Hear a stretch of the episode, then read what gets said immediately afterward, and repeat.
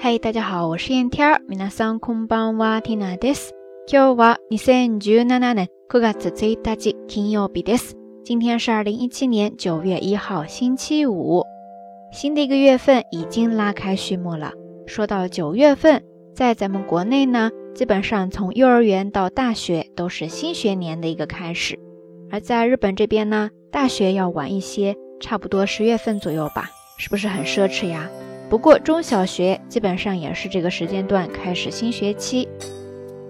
虽然说 Tina 从国内毕业了这么多年了，对高考呀、毕业季什么的感觉都淡了，但是不知道为什么，一到九月份，还是会很容易的就想到当时军训的那些日子。大概是因为爸妈在学校工作，从小呢跟着他们参加过很多次，然后自己上中学的时候也正式的参加过一两次，再加上大学的一次。所以说，对军训印象特别的深，对军人呢，好像也有一种很特殊的情节吧？不知道大家说起军训都有什么样的回忆呢？九月在咱们国内有军训，那在日本你知道有什么训吗？其实今天哈，九月一号，九月一日，在日本呢是防災の日，防災の日，防災の日就是防灾日。 这个纪念日是早在一九六零年就制定的。大家应该都知道，日本是一个地震呐、台风等自然灾害比较多发的国家，所以说防灾意识相对也特别的高。不同的团体单位其实每年大大小小都会进行各种防灾预演训练，特别是在学校，孩子们也是从小就会定期的接受各种应对突发灾害的训练。对他们来说，不仅要学会远离灾难。更重要的是要学会怎么去面对灾难，而九月一号作为全国的防灾日，以这一天为中心的一段时间内，上到政府，下到民間各个团体，全国各地都会进行防灾宣传呀、防灾训练等各种活动。この日を中心として、防災思想の普及や防災訓練などのイベントが各地で行われるんですね。而今年呢，正好明后两天是周末。 所以很多地方应该都会组织相关的活动的，在日本的朋友呢，不妨可以关注一下身边的一些信息。那说到防灾，不得不提到的一个概念就是防災グッズ。防災グッズ，防災グッズ，意思就是防灾物品。为了不时之需，很多家庭都会准备好防灾物资、防灾物品。那你知道，或者说如果是你的话，都会准备哪些东西呢？ 缇娜找到了 NHK 的一个专题介绍，下面就来简单的跟大家列举一下家庭用的防灾物品清单，大家可以来当一个参考哈。零零碎碎的，他列出了十八组，首当其冲的就是现金，genkin，genkin，genkin，ですね。第二组呢是通帳 income card，通帳 income card。 通帳 income card 就是存折银行卡印章。说到印章哈，在咱们国内可能不是那么的常用，但是在日本这边，不管你是个人还是团体吧，印章都是非常非常重要的。在很多时候，特别是很多重要的场合，都会用到它。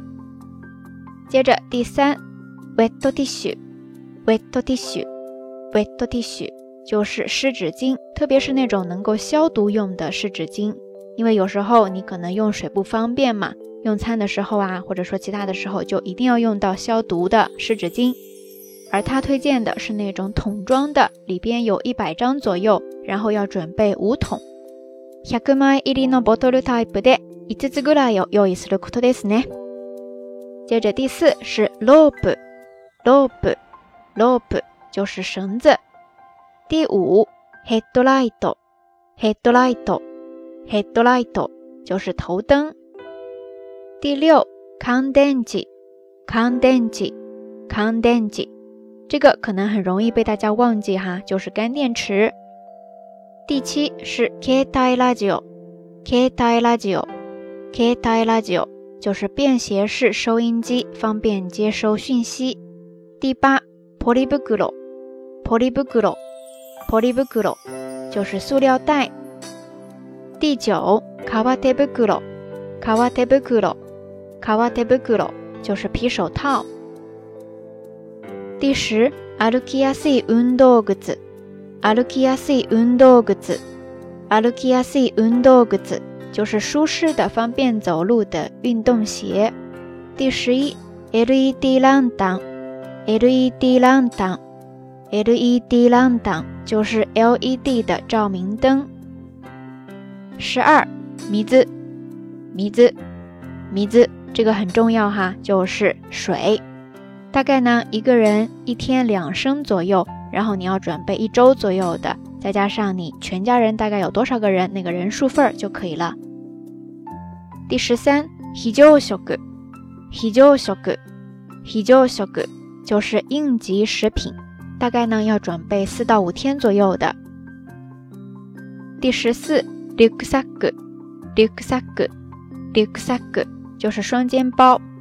第十五，救急セット，救急セット，救急セット是急救箱。第十六，カセットコンロ，カセットボンベ，カセット